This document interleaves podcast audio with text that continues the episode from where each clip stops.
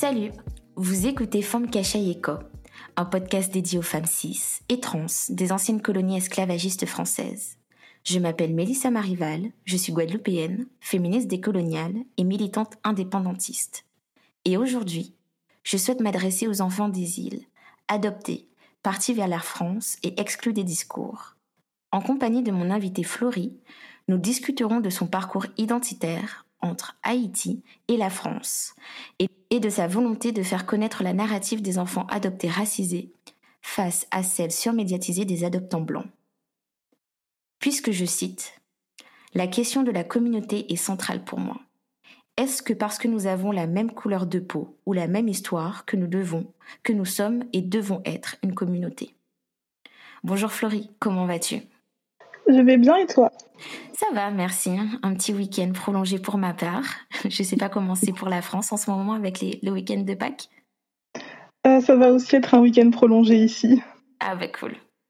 Alors, la citation que je viens tout juste de, citer, elle est de toi, Florie, plus exactement de ta réponse à la question de ton appartenance à la communauté haïtienne en, ayant baigné dans la culture française et blanche. J'ai beaucoup apprécié ton commentaire et j'ai su que nous devions en parler plus profondément. Après tout, et j'en reviens toujours au point de cette nouvelle saison, comment la race, l'ethnie et la classe sociale définissent notre, identité et notre degré d'appartenance à la communauté dont nous nous revendiquons. Mais avant de rentrer dans le vif du sujet, Florie, dis-moi, qui es-tu? Euh, J'aurai 20 ans à la fin du mois. Je suis d'origine haïtienne. J'ai été adoptée à un an et demi. Euh, là, je suis en deuxième année de biologie végétale et j'étudie dans le sud de la France. Je suis passionnée de politique, d'histoire, et j'ai commencé à m'intéresser aux questions raciales en découvrant euh, le livre Discours sur le colonialisme d'Aimé Césaire. Et depuis, euh, je reste toujours passionnée. Et euh, j'adore étudier les mouvements sociaux, comme les mouvements féministes, antiracistes, LGBT.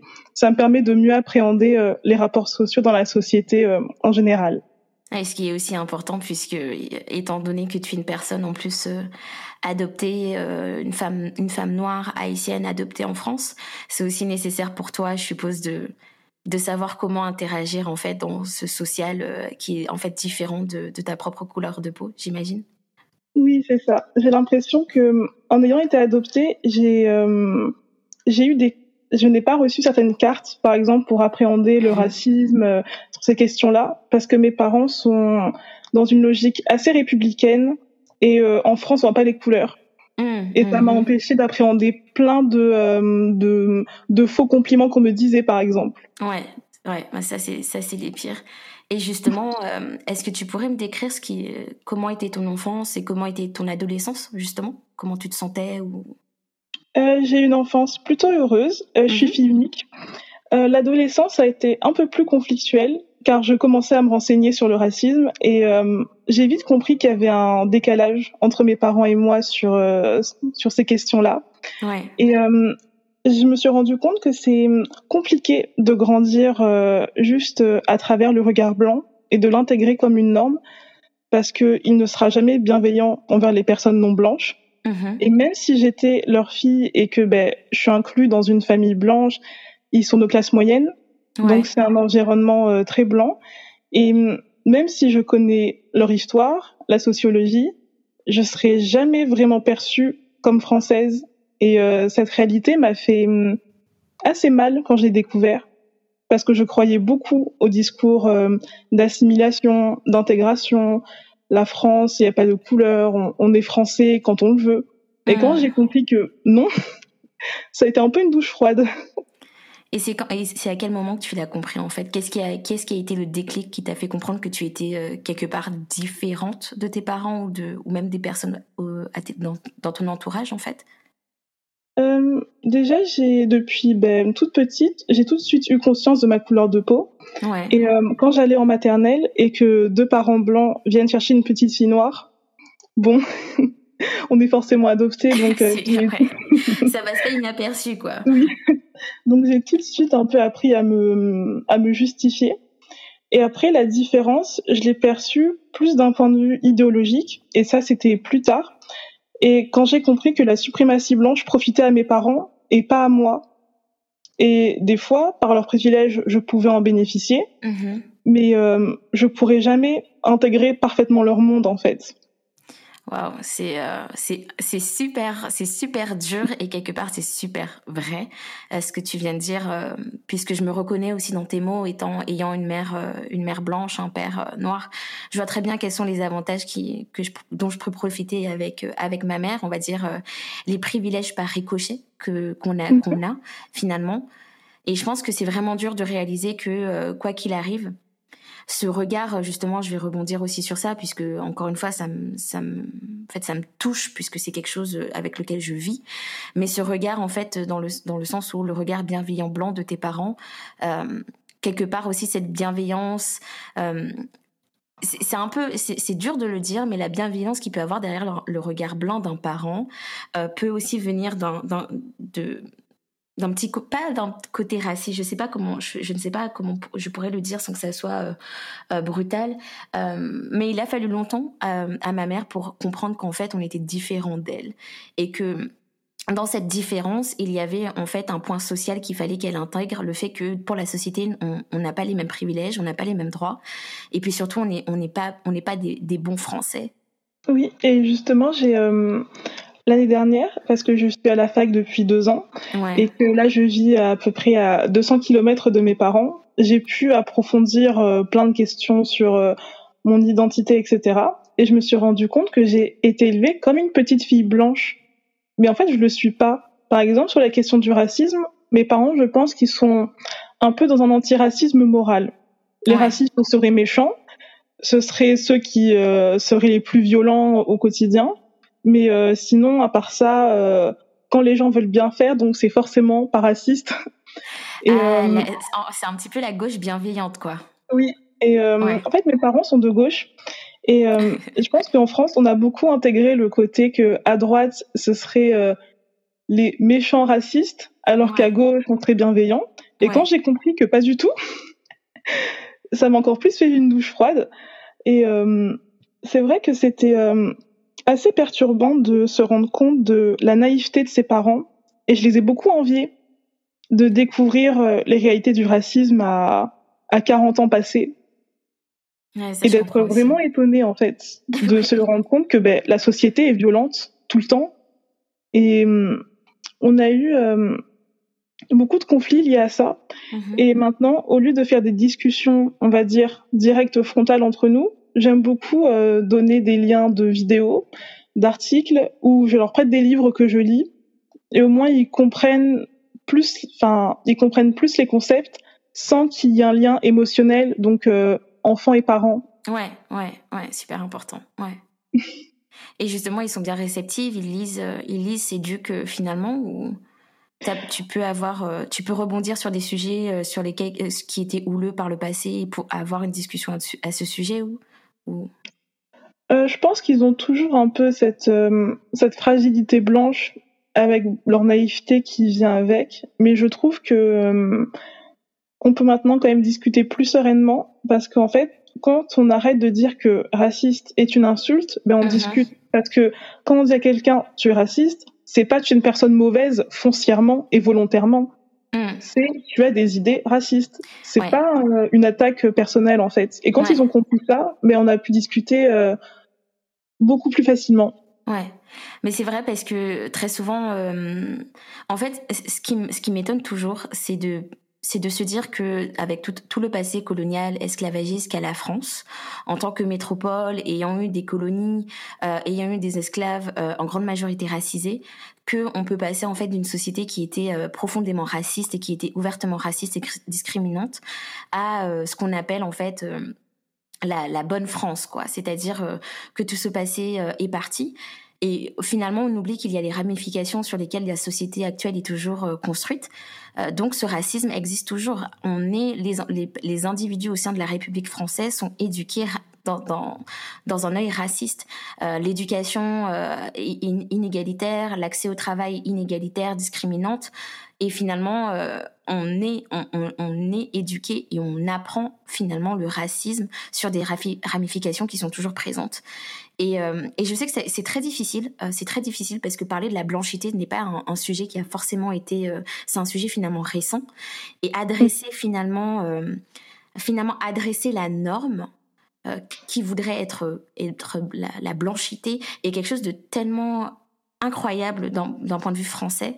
Euh, je sais que je sais qu'aussi du côté de ma mère, elle écoute, euh, elle écoute depuis peu mon podcast et j'en suis en fait vraiment vraiment heureuse, non pas parce qu'il n'y avait pas de volonté de sa part, mais bon bref, c'est pas ses hobbies d'écouter des podcasts, mais elle le fait maintenant et j'en suis vraiment très heureuse.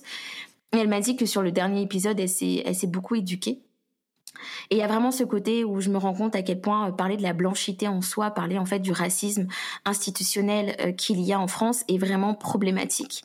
Et quand on est, et je ne peux même pas imaginer qu'est-ce que c'est, qu'est-ce que cela représente comme poids lorsqu'on finalement on est enfant adopté racisé, femme euh, et encore une fois puisque tu es à l'intersection en fait de, plusieurs discriminations, puisque tu es une femme euh, d'origine haïtienne et noire, en fait ayant vécu avec des parents blancs et, appartenant à, la, à, finalement à cette gauche bien pensante, donc celle qui, qui, se dit ne pas être raciste parce que ne pas être de droite, euh, parce que en plus ayant des enfants adoptés racisés, ça peut aussi, il y a aussi cette idée là. Et bon, on en avait parlé, on en avait peut-être, on en avait rigolé aussi sur le petit côté white savior de tes parents. mais euh, mais c'est vrai que ça, doit être un, choc, un choc aussi de, pour toi, euh, de finalement d'interagir avec cette communauté qui, pour, à qui on t'a fait croire que tu avais une appartenance absolue, quoi. Euh, c'est vrai que ça a été un choc et j'étais beaucoup dans la colère l'année dernière quand j'ai appris plus euh, sur le racisme et euh, pas juste le racisme où tout le monde dit que c'est mal en fait. Mhm. C'est vrai que l'esclavage qui dit ouais c'était vraiment la bonne époque, à part vraiment les fachos euh, très très motivés. Et, et quand on analyse vraiment le racisme d'un point de vue politique et pas juste d'une question morale, on se rend mhm. compte que hum, la violence est partout. Et je sais par exemple qu'il y a des livres, j'ai pas réussi à les finir, parce que hum, me dire que par exemple il y a 100 ans où était la place des femmes noires haïtiennes euh, c'est et en fait je pense que hum, déjà je pense le rapport à son histoire à son passé c'est compliqué quand on est afrodescendant. Mm-hmm. mais quand on est adopté on a la blessure d'abandon qui euh, se ravive encore plus en fait. Et hum, c'est vrai que j'ai beaucoup été dans le déni des adoptés, par exemple, appellent euh, ça être dans le brouillard. Et c'est un peu la phase où on est là, non mais l'adoption ça me fait rien, non mais moi euh, adopté ou pas, euh, la couleur de peau ça compte pas. Ouais. Et quand en fait on en sort, et il y en a qui en sortent à des âges plus ou moins avancés, mm-hmm. certains qui en sortent quand ils ont un enfant eux-mêmes, et ils se demandent ben, qu'est-ce que je vais lui léguer, parce que est-ce que je lui lègue que ma culture française, ou est-ce que je devrais aussi peut-être lui apprendre la langue de mon pays d'origine, les coutumes de mon pays d'origine? Mhm. Et là, toutes les questions se posent de bah, qu'est-ce que je suis et pourquoi? Et d'autres s'en rendent compte plus tôt. Et il faut, hum, faut un peu dealer avec ça et garder une bonne santé mentale malgré, malgré tout. Ouais.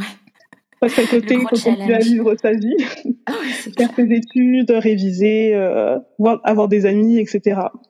Ouais. Ah ouais, mais c'est toute la question de la communauté, quoi, et de l'appartenance. Et ce qui me fait revenir finalement sur euh, sur ta citation. Euh, et c'était intéressant de savoir à quel point en fait tu es dans ce questionnement euh, sur la communauté, qu'est-ce que c'est exactement. Mais est-ce que tu pourrais me dire pour toi en fait, de ton point de vue, qu'est-ce que la communauté en fait? Qu'est-ce que pour toi est une communauté? Une communauté pour moi c'est un groupe d'individus qui ont des intérêts communs. Ouais. Donc, euh, par exemple, euh, quand en France, on a beaucoup le débat sur le communautarisme, pour moi, ceux qui font, par exemple, de la salsa, ils sont communautaires. Parce qu'ils ont des clubs où il y a de la salsa, ils aiment cette musique-là, mais c'est pas mal pour autant, en fait. Et euh, après, communauté, je pense que, vu que j'ai pas d'attache, on va dire, familiale aux communautés noires, ouais. j'ai vite ce sentiment de décalage parce qu'il y a des... Hum, des blagues que je ne comprends pas. Il y a des sous-entendus que je ne comprends pas parce que j'ai pas été, j'ai pas les mêmes références, les mêmes les mêmes références culturelles. Mm-hmm. Mais euh, là, je, c'est le mouvement Napi qui m'a fait aussi questionner le truc de communauté parce que euh, c'est par le son de mes cheveux que j'ai appris à me redécouvrir et à me rendre compte que ben j'étais noire en fait que qu'il y avait des soins particuliers, des choses particulières qui devaient, euh, que tu devais prodiguer à ton corps. Euh, et en le connaissant aussi, euh, ça me fait ça me fait rire parce que c'est vrai que le, le parcours capillaire, le parcours identitaire capillaire est tellement complexe qu'il te fait comprendre en fait toute la toute la variété et la diversité de ton cheveu. Alors pour moi, ça n'existe pas un cheveu compliqué ou pas. Il faut juste connaître son, son type de cheveux et savoir en fait euh, bien le bien en prendre soin. Mais c'est vrai que par exemple quand je pense à mon parcours capillaire, euh, mhm. je me suis rendu compte à quel point en fait euh, tout ce qu'on m'avait proposé avant n'était pas du tout adapté et ne prenait pas en compte ma mon mon individu mon individualité tu mhm. vois quelque part et je, je, je, comprends très bien quand tu dis le mouvement Napi t'a fait découvrir une autre un autre pan de ta personne Mais c'est vrai que sur, le, sur la question de la communauté, concilier France et Haïti, est-ce que tu as pu créer un, créer un pont, euh, mhm. un, passage te permettant justement de, de comprendre tes origines quelque part dans, dans toute cette. Euh, en fait, dans, dans, voilà, dans, dans, ton parcours de vie?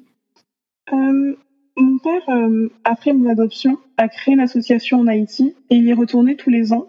Et j'y suis retournée une fois avec lui. Et en fait, c'est à ce moment-là où tu es tu vois autour de toi que tout le monde te ressemble. Ouais. Et ça fait du bien de juste se sentir euh, dans la norme. Et euh, donc je suis juste allée une fois et je pense y retourner plus tard. Mm-hmm. Euh, j'ai créé un lien avec Haïti parce que quand mon père y allait tous les ans, il revenait par exemple avec des huiles haïtiennes, donc pour les soins pour les cheveux, soins pour la peau, avec des gâteaux haïtiens. Et du coup, ça m'a un mm-hmm. peu créé un lien avec la culture. Après, c'est par euh, l'art, donc le compas, que j'ai aussi un peu découvert le créole haïtien. C'est une bonne base d'apprentissage, hein, le compas. Hein. Et euh, j'ai, euh, je pense que je, pas que je m'en veux, mais je pense que je vais quand même me mettre pour commencer à apprendre la langue parce que c'est un peu important, je pense, comme héritage. Mhm. je me suis aussi intéressée à Haïti par son histoire parce que euh, dès que je disais à d'autres personnes noires que j'étais haïtienne, il y avait vite euh, la phrase « Ah, la première république noire du monde ». Ouais, c'est un classique. Ça aussi a créé une sorte de, de, fierté et je me suis renseignée sur ça. Et je pense que j'ai encore beaucoup de choses à creuser sur euh, Haïti, autant d'un point de vue culturel que sociologique, artistique et même religieux. Ouais. Avec la question du vaudou et j'aimerais aussi en savoir plus sur ça. Et comment tu fais euh, quand tu es en France du coup? Est-ce que, est que tu connais d'autres personnes haïtiennes euh, vers qui te tourner ou euh, des groupes à qui parler en général ou c'est vraiment que des recherches sur Internet? Au début, c'était que des recherches sur Internet. Et avec le, le, mouvement des personnes adoptées, qui par exemple organise des groupes politiques ou juste des groupes de parole, ben, j'ai pu mhm. intégrer des groupes Instagram, des groupes Discord, où du coup on parlait de notre vie en tant qu'adoptés, mais aussi de notre rapport à Haïti. Par exemple, certains ont retrouvé leurs parents d'origine, d'autres oh, ne veulent pas euh, les retrouver ou pas maintenant parce que c'est beaucoup de questions et beaucoup de bouleversements. et certains s'intéressent plus ou moins à la culture. Et par exemple, j'ai pu échanger avec une euh, femme haïtienne, enfin d'origine haïtienne, et euh, qui s'est beaucoup penchée sur Haïti. Et on peut, par exemple, faire des échanges sur ce qu'on sait, combien de fois il est retourné en Haïti, c'est quoi la culture là-bas, comment on te perçoit là-bas en tant que diaspora? Mm-hmm. Parce que je sais que je suis, euh, je ressemble à une haïtienne.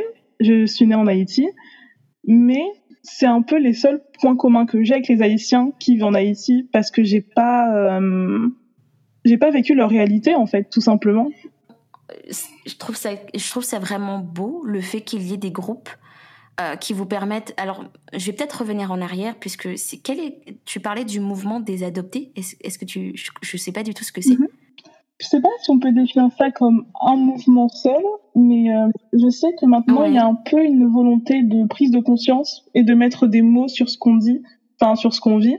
comme par exemple l'adoption transraciale, euh, la blanchité honoraire. Donc comme on a dit, tout à l'heure, être des fois un peu vu comme mhm. blanc, se percevoir des fois soi-même blanc, mais des fois se rendre compte que ben on ne le sera pas.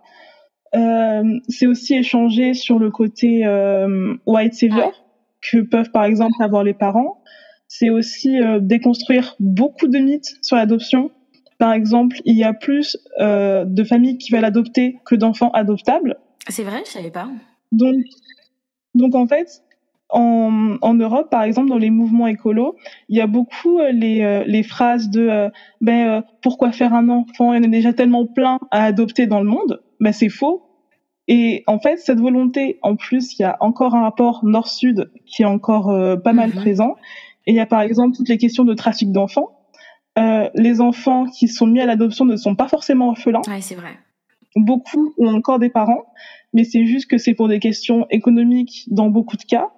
Et par exemple, dans ces mouvements des adoptés, il y a autant des adoptés, euh, donc par exemple d'Haïti, d'Afrique, mais aussi d'Asie. Et euh, j'ai participé à des conversations euh, sur Zoom ou sur Discord où des femmes asiatiques parlaient elles aussi de leur point de vue en tant qu'adoptées mhm. asiatiques. Et on a certes des similitudes, mais aussi des différences. Et rien que ça fait du bien de se sentir compris et de pas avoir à trop s'expliquer et qu'en une phrase, en face, on te dise ouais, je vois ce que tu veux dire, c'est drôle ou c'est un peu embêtant, quoi. Et je pense que pour moi, c'est aussi ça un peu, la communauté. C'est ne pas avoir à trop justifier et qu'il y ait une sorte de consensus mhm. commun sans qu'on s'en rende compte. je pense que c'est ça aussi la communauté. Si on essaye de se comprendre, on, on est capable de faire face aux, mêmes difficultés.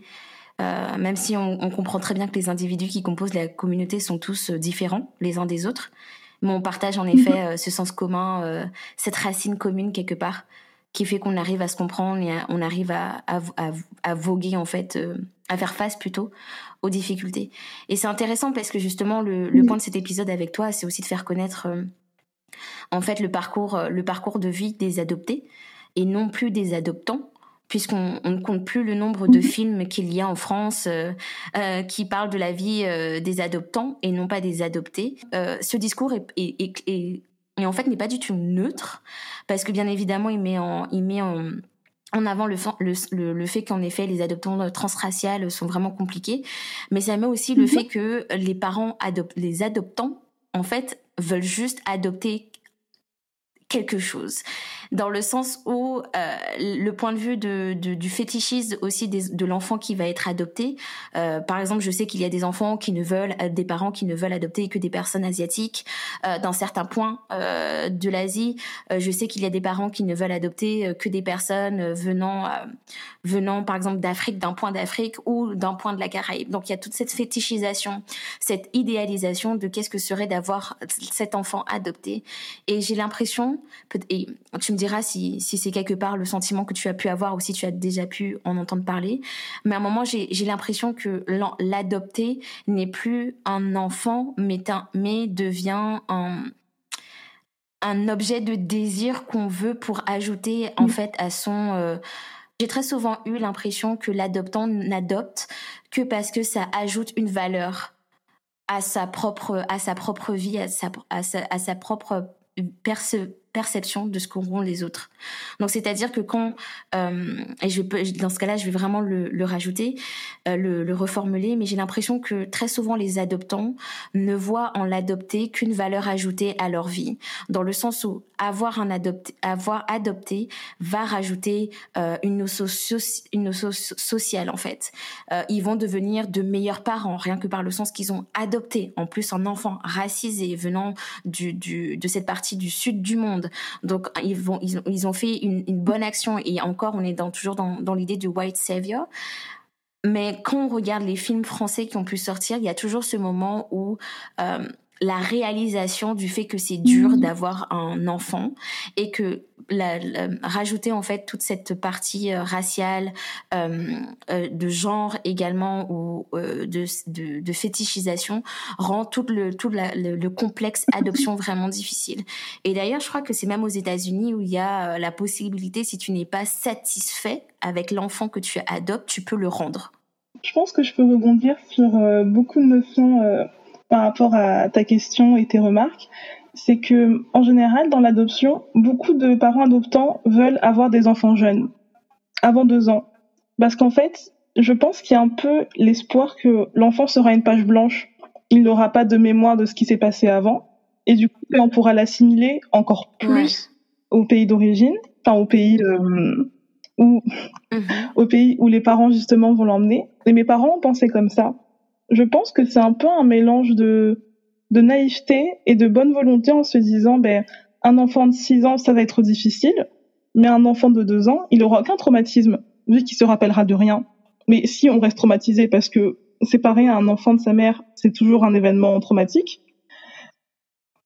Et euh, mm-hmm. après, je pense que, ouais, pour beaucoup, il y a un peu l'association de euh, l'adoption et faire un peu la charité aux pays euh, un peu pauvres parce qu'il y a un peu l'image de on t'a sauvé, donc sois reconnaissant. Et en fait, je pense que ce rapport à la reconnaissance qu'on est censé avoir par rapport à nos parents, par rapport à la France, c'est un peu transposable pour beaucoup de communautés. Par exemple, d'enfants d'immigrés, on te rappelle que ben euh, on t'accepte, donc on est déjà bien gentil de le faire, et commence pas à te plaindre parce que dans ton pays, t'aurais été pire en fait.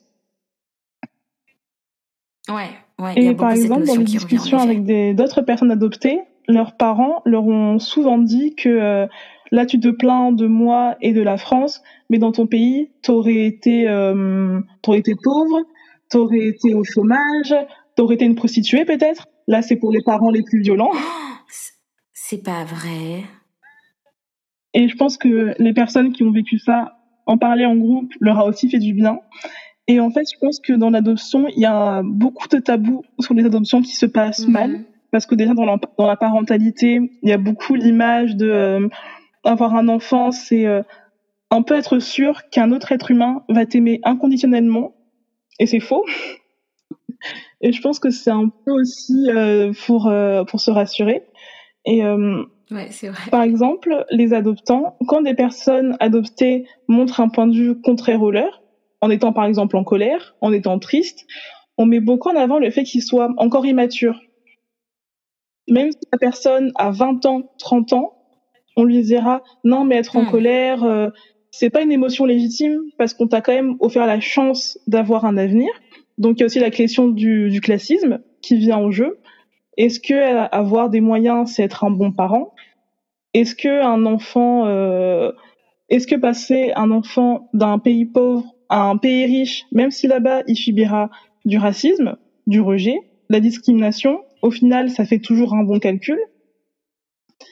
Et dans l'adoption, toutes ces questions-là, euh, comme euh, la justice reproductive, mhm. qui a le droit d'avoir des enfants, qui peut adopter les enfants des autres, et euh, même dans le concept d'adoption, il y a toujours eu ce côté de d'adoptants dans une classe sociale supérieure qui vont euh, récupérer un enfant et forcément lui offrir un meilleur avenir que ce qu'il aurait eu sur place. Alors même que le pays des adoptants fait en sorte que le pays où les enfants du coup sont adoptés reste au plus bas en fait. Et c'est tout un système qui euh, qui tourne comme ça, et, euh, ça et je pense que oui, il y a vraiment un tabou autour du trafic d'enfants dans l'adoption. Par exemple, il y a eu un scandale avec euh, l'Arche de Zoé. C'était des adoptants, enfin une association pour que des parents français puissent adopter au Mali. Et euh, en fait, on se rendait compte, par exemple, que dans les papiers, ils aimaient bien mhm. faire passer les enfants noirs comme des enfants euh, orphelins qui n'ont pas de famille, donc du coup, ils n'auraient à se raccrocher qu'aux parents blancs.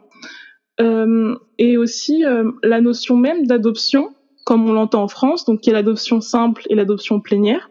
L'adoption plénière, c'est que vraiment l'enfant coupe tout lien avec sa famille d'origine. Et en fait, dans certains pays, quand on met un enfant à l'adoption, pour eux, quand ils signent, ils pensent qu'ils pourront le revoir, qu'ils auront des nouvelles. Et en fait, pas du tout. Mon Dieu, mais c'est trop tragique. Je me demande si ça s'est passé aussi de la même façon pour les enfants de la Creuse de la de la Réunion. Je, je connais pas en mhm. fait et c'est c'est plutôt intéressant, mais c'est à peu près c'est c'est toujours dans la même euh, c'est dans le même contexte finalement. Il y a eu un trafic, euh, il y a, il y a eu un trafic d'enfants euh, en disant que bien évidemment la Réunion était beaucoup trop beaucoup trop de, de rempli, donc beaucoup trop peuplé. Mhm. Euh, je, je, passe euh, les, les avortements euh, non consentis par euh, par des médecins qui pratiquaient ça sur les femmes enceintes, déjà sur des femmes qui pouvaient avoir 7, 7 mois 7 mois de grossesse, mais il y a tout ce côté aussi du, du trafic intraterritorial en fait entre les et c'est ce qui s'est beaucoup fait puisque c'est vrai que les, les adoptions euh, faites en, mm. en, Haïti étaient très nombreuses pendant énormément d'années. Euh, quand j'étais en Guadeloupe, il y avait beaucoup de parents euh, qui adoptaient des enfants euh, haïtiens, d'origine haïtienne. Et c'était assez intéressant de voir que beaucoup de, de, parents adoptants que je pouvais voir étaient des parents blancs. Et que par la suite, en fait, ils repartaient en France. Et ça m'avait toujours un petit peu surprise de voir qu'il y a, en fait, non pas pas, pas surprise dans le fait pourquoi il y a autant d'enfants à l'adoption, mais pourquoi en fait c'était toujours les mêmes schémas qu'on pouvait voir. Et en fait, on se rend compte que euh, ce, le trafic dont tu parles, cette organisation finalement de l'adoption est quelque chose qui s'est fait de façon très systématique dans entre dans la France au sein euh, des, des, des départements français d'outre-mer. C'est-à-dire que ça s'est fait euh, beaucoup à La Réunion, énormément, plus qu'on plus qu'on ne saurait le dire, puisque ça n'a pas été forcément bien euh, euh, comptabilisé. Ça s'est fait beaucoup. Alors même si Haïti n'est pas compté comme un département, il y a toujours ce, lien émotionnel avec la France et cette facilité pour le gouvernement français d'être en Haïti. donc de ce point de vue-là, je, compte également Haïti, étant donné que c'est une ancienne colonie esclavagiste française, qui a toujours en fait ses, j'ai envie de dire, ses facilités sur le territoire haïtien. Donc c'est vrai qu'on voit, on voit beaucoup, ce, comme tu dis, ce schéma en fait du trafic euh, d'adoption. Et c'est vrai que cette, ce trafic-là se trouve énormément et s'est toujours trouvé présent beaucoup intra-français, intra-France, au sein même des, au sein même des, des frontières de la France. Mais ça va toujours dans un même schéma des enfants racisés vers les personnes blanches. Et d'ailleurs, même quand des personnes adoptées mettent en avant qu'il y a quand même beaucoup de trafic d'enfants, il y a beaucoup l'idée que euh, la fin justifie les moyens. Ouais. Et je pense que c'est un peu une sorte de conte de fées que euh, même si l'histoire commence mal, que l'adoption était quand même pas très légale, au final, tant que l'enfant est dans une famille euh, de classe moyenne ou bourgeoise, blanche française, bah, au final, c'est pas si grave. Ouais. Parce qu'il a quand même pu accéder à des privilèges, à des privilèges de classe, et qu'au final, bah, tout s'annulerait en fait. Ouais, c'est c'est le petit côté euh, très européano-centré quoi. C'est de penser mhm. que parce qu'on on amène l'enfant dans le au nord, donc euh, censément euh, le côté matériel euh, primera en fait sur le côté émotionnel et sentimental que l'enfant pouvait avoir avec ses racines. Et c'est encore une fois, on en vient toujours à cette naïveté de penser que l'enfant ne sera pas traumatisé. Quand on sait très bien que l'enfant euh, est une éponge, est, est une véritable éponge, qu'il en fait il absorbe toutes les émotions qu'il peut avoir autour de lui et qu'il euh, euh, et qu'il en fait je pense aussi qu'il y a ce côté-là l'enfant adopté va voyager avec les traumas qu'il aura portés de ses parents de naissance et qu'il portera avec lui dans son pays d'adoption avec sa famille d'adoption euh, sans comprendre en fait d'où peuvent venir ces traumas. Et il y a tout ce côté euh, de la rupture en fait euh, familiale de naissance qui vient ajouter en fait à la j'ai envie de dire à l'inconfort de l'adopter dans le pays d'origine. Je sais pas si ça fait alors encore une fois je suis pas du tout une enfant adoptée donc c'est beaucoup de suppositions. J'ai comme l'impression que l'enfant, que l'adopté voyagera avec des traumas qu'il n'arrivera jamais à identifier parce qu'il n'a plus de lien avec les personnes qui lui ont euh, transmis son trauma. Donc tu arrives et tu grandis dans un dans un pays complètement euh, euh, étranger quelque part. Bien évidemment, tu tu y grandis, tu commences à faire de, ce pays le tien, mais il y a toujours, j'ai l'impression qu'il y a quelque chose en fait que vous portez en vous, comme un poids non identifié. Hum, je pense qu'il y y a des soucis, on va dire, un peu comme ça qui peuvent être réglés par euh, voir un psychologue. Donc normaliser le fait d'aller en, en thérapie et en parler. Et euh, je pense que les, par, les adoptants doivent être au courant que euh, l'enfant en face d'eux n'a pas commencé son histoire avec eux, qu'il a une histoire passée et que ça va influencer comment il va se comporter actuellement. Et je pense que le rapport aussi à son pays d'origine peut être très biaisé si par exemple les parents ont une vision très négative du pays d'origine. qu'on a aucune fierté, euh, parce que par exemple, Haïti est très vite relié à la pauvreté, euh, à la criminalité, euh, à toutes ces notions un peu négatives, et t'as pas envie de te voir là-dedans. Parce qu'en fait, tu vois que un passé et en plus tu intègres le regard blanc, donc qui n'aurait pu être que funeste. Et forcément, on a envie de s'en mhm. détacher et de se rapprocher encore plus euh, de la francité, on va dire.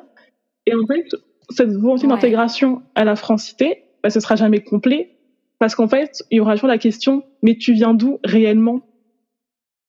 Et euh, par exemple, il y a des personnes adoptées, les adoptants ne donnent pas le pays d'origine. Ils ont le dossier où il y a par exemple des informations qui peuvent être vraies ou fausses, mais quand même des informations et qui sont jetées à la poubelle. Parce mhm. qu'il y a l'idée que ça va être un renouveau. Oh non. Parce que le passé, c'est pas important, il y a que le présent et l'avenir qui comptent. Euh, tant que l'enfant est heureux, il y a une famille aimante, mais tout ira bien. Et donc il y en a, on leur pose la question au quotidien, tu viens d'où?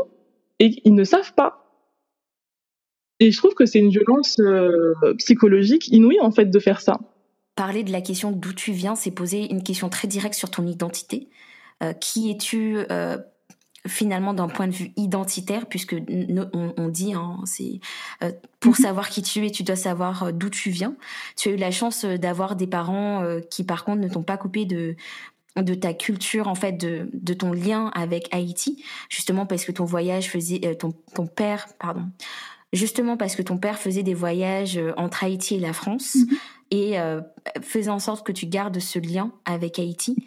Mais c'est vrai que même s'ils ont réussi à voguer de façon maladroite, pour euh, finalement reprendre le, terme de la naïveté, et, euh, non, c'est vrai qu'ils t'ont ils t'ont quand même maladroitement guidé, mais l'ont fait à minima ou le au mieux de ce qu'ils pensaient être bon pour toi.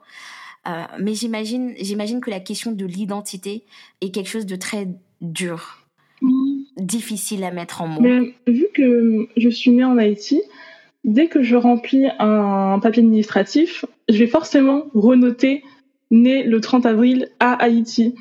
Et dès que je passe un partiel, je le renote. Donc en fait, je peux pas oublier, on va dire, que je viens d'Haïti. Donc c'est euh, et en fait, je me, suis, je me suis rendu compte aussi de ce que ça fait d'être adopté. Quand par exemple, d'un point de vue médical, les médecins te posent la question famille, antécédents familiaux, et qu'on répond je sais pas. Et on répond je sais pas sur beaucoup de cases.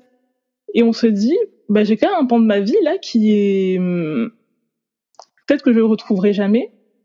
Et euh, je pense que pour beaucoup d'adoptés, aller dans leur pays d'origine, c'est aussi refaire face à tous ces questionnements, parce que même ceux qui, par exemple, retrouvent leur famille d'origine, qui y des mensonges mm-hmm. dans la famille en interne, euh, il y a eu euh, des secrets, qui pèsent, il y a des tabous, il y en a ça se passe super bien, et d'autres où ils sont déçus, parce qu'il y a beaucoup, par exemple, fantasme l'image d'un parent idéal, donc euh, ce serait euh, la mère biologique qui ne t'aurait jamais abandonné.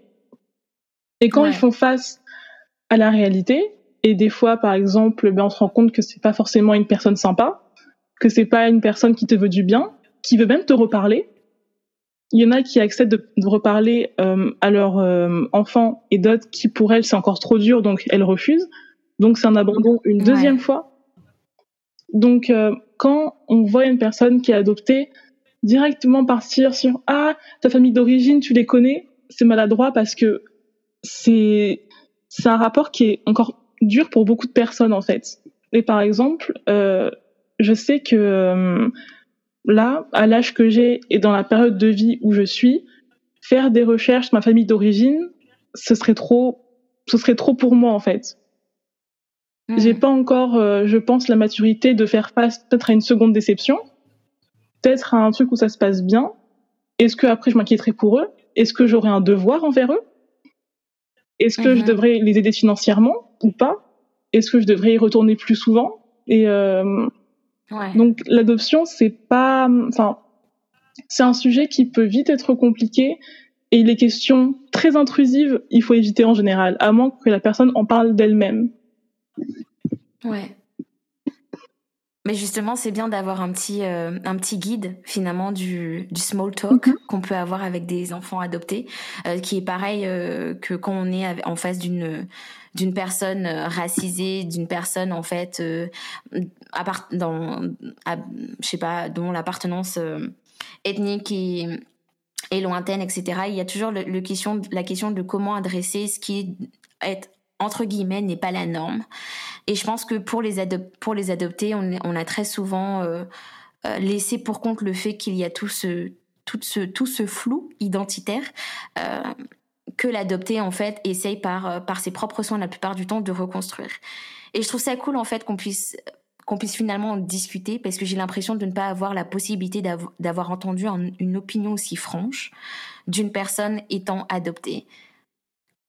Et quelque part, tu me donnes aussi un petit un, guide, et j'espère que j'espère que ce guide sera aussi euh, apprécié par les personnes qui nous écoutent, parce que finalement, tu me donnes un guide de qu'est-ce de qu'est-ce qu'il faut faire, comment intégrer finalement le discours des adoptés dans en fait les discours euh, de race, euh, d'ethnie, de classe, de genre aussi, puisque ce sont ce sont des individus qui sont à l'intersection de beaucoup de discriminations et pour lesquels en fait on ne les laisse pas parler. Mm-hmm. Et j'en viens, alors peut-être ah, peut-être que tu allais dire un truc? Euh, Non, je j'acquiesce. Non? et, euh, et, du coup, j'en viens en fait à ma dernière question, euh, puisque malheureusement, on va bientôt, euh, on va bientôt se quitter. Mais j'en viens à ma, dernière question, et je pense que c'est un petit peu ma question résumée de, de tout cet épisode. Pourquoi est-ce important que nous entendions plus les histoires et les parcours de vie des, des enfants adoptés racisés? Et j'ai même envie de dire, quelque part, vu qu'on est centré sur aussi mhm. ton, ton, cas, donc tu peux parler de façon tout à fait personnelle, euh, pourquoi il était important de t'entendre toi, Florie, finalement euh, femme noire d'origine haïtienne? Hmm, Déjà pour les personnes adoptées elles-mêmes, qu'elles sachent qu'elles ne sont pas seules et que leur ressenti est légitime et qu'elles ont le droit d'être tristes, d'être heureuses, d'avoir des regrets, d'avoir euh, un rapport compliqué à leurs parents adoptants, d'avoir un rapport compliqué au mhm. pays dans lequel ils sont arrivés, et que c'est légitime et ils n'ont pas à se sentir mal, de se sentir mal justement, parce que vu qu'on nous dit que, enfin régulièrement qu'on a eu de la chance, que nos parents nous ont adoptés, donc ça voulait dire qu'ils voulaient vraiment un enfant, que en général il y a beaucoup qui sont filles uniques ou fils uniques et que du coup ils sont gâtés, on se sent mal de pas se sentir parfaitement heureux en fait. Et, et c'est légitime de, de se poser des questions. Et je pense que c'est vraiment bien qu'on puisse parler de nos expériences sans être silencié, sans être, on va dire, gaslighté, et que juste on puisse échanger et que des personnes se disent bon ben là je me sens pas seule et on peut en discuter avec quelqu'un d'autre et euh, pas que ça se fasse dans les larmes et euh, dans le drame. Des fois, on peut en rire, on peut en rigoler, on peut faire des blagues, euh, s'envoyer des mèmes sur la condition d'adoption, enfin de l'adopter. Mais ouais. enlever le tabou en fait. Je trouve que c'était vraiment le, le, principal. Et peut-être aussi pour peut-être questionner aussi les communautés, on va dire, euh, noires, euh, antillaises ou, euh, ou de la Caraïbe. De dire, ben, j'ai par exemple, quand j'ai découvert euh, les chaînes euh, YouTube, Facebook qui parlaient de la communauté, il y a vite les mots bounty qui ressortaient. Et je me suis dit, ben, en tant qu'adopté, techniquement ah oui. Est-ce que c'est grave? Est-ce que ça fait de moi une personne moins noire pour autant? Moins légitime pour autant? Et peut-être adresser ces questions-là et euh, quand on pense communauté noire, également inclure les personnes adoptées qui ont euh, été séparées de cette communauté en fait très jeunes et qui du coup n'ont même pas de lien d'attache. Parce que par exemple, les enfants d'immigrés, même s'ils sont en France, ils savent par exemple qu'ils connaissent des cousins, des tantes, de la famille dans leur pays d'origine, enfin le pays d'origine de leurs parents, et au moins quand il y a un mhm. peu tout ce discours de ben, retourner en Afrique pour construire, on dit ben oui, mais il faut déjà avoir une attache là-bas. Ouais, ouais, c'est pas évident. Peut-être euh, repenser aussi ces questions-là de euh, le retour aux origines. Quand on a, on peut se retourner et voir une tante, une mère, une grand-mère qui nous explique. Je pense que ça peut être un peu plus simple et encore, il y a des fois des tabous dans les familles. Mais si en plus, quand on dit va vers tes origines, t'es complexé et que tu te retournes et qu'il y a personne, et il y a juste le vide, c'est un peu blessant comme injonction, je pense. Alors, je te remercie vraiment, euh, Florie, pour euh, tout ce que tu viens de dire. Euh, c'est vrai que cet épisode a été très intéressant. J'aurais aimé en discuter encore plus. En plus, c'est la, deuxième fois finalement que nous avons la chance d'en discuter. la première fois, ça avait duré une bonne heure, je, crois, ou même une heure trente, je sais plus. Mais ça avait duré longtemps et, c'était vraiment intéressant. Et là, je suis vraiment contente qu'on ait pu avoir cette conversation justement euh, sur ta vie en tant que femme adoptée, mais aussi en fait de me permettre d'avoir la chance de faire entendre ton histoire. Et je suis vraiment je suis vraiment heureuse de t'avoir euh, de t'avoir eu avec moi pour en discuter sur ce euh, sur ce sujet très très important et très dur aussi à écouter comme à, à en discuter. et voilà, je sais pas si voilà si tu as quelque chose à dire, euh, petit mot de fin avant avant qu'on avant que l'on se euh, quitte. Bah déjà merci d'avoir euh, de m'avoir laissé participer et ouais vraiment les adoptés vous êtes légitimes vraiment. Mais c'est moi qui te remercie. C'est, euh, j'ai vraiment hâte aussi de, d'inclure cet épisode. Et encore une fois, euh, c'était, c'était quelque mhm. chose qui pour moi était, était nécessaire, puisque comme tu l'as dit, euh, inclure, on n'inclut pas assez votre discours en fait dans les communautés, dans certaines communautés, donc que ce soit dans la communauté antillaise, dans la communauté haïtienne, et en l'occurrence dans la communauté noire, de la question de, de l'adoption et des enfants adoptés, qu'est-ce qu'ils deviennent dans ce discours? Donc c'est vrai que c'était nécessaire euh, d'avoir cette discussion puisqu'elle fait partie intégrante de la question identitaire. Et sur ces dernières paroles, euh, je, te, je te souhaite une très bonne, euh, une très bonne journée. J'ai vraiment hâte de voir où toutes tes recherches vont te mener. Par ailleurs, n'hésite pas à me donner des petits feedbacks et des petits commentaires parce que je voudrais bien voir l'évolution de ton travail de, de réflexion. C'est quelque chose qui était très intéressant. Euh, merci beaucoup de euh, m'avoir permis de participer à ce podcast et euh, j'ai hâte d'écouter le reste de ta série sur le sujet. Je te souhaite une, une très bonne journée et, et peut-être à très bientôt pour une autre conversation. Oui, à très bientôt pour une autre conversation. C'était Femme Kachayeko. Vous pouvez me retrouver sur toutes les plateformes d'écoute de podcast. N'hésitez surtout pas à noter le podcast afin que nous soyons beaucoup plus visibles par la suite. Vous pouvez m'écrire sur formcachayeko.com ou bien me contacter directement via Instagram. Je vous réponds, quelquefois avec un petit peu de temps, mais je vous réponds toujours. Et j'ai hâte de vous avoir pour la prochaine fois. J'espère que vous avez aimé cet épisode et je vous retrouve très bientôt pour un prochain épisode. Salut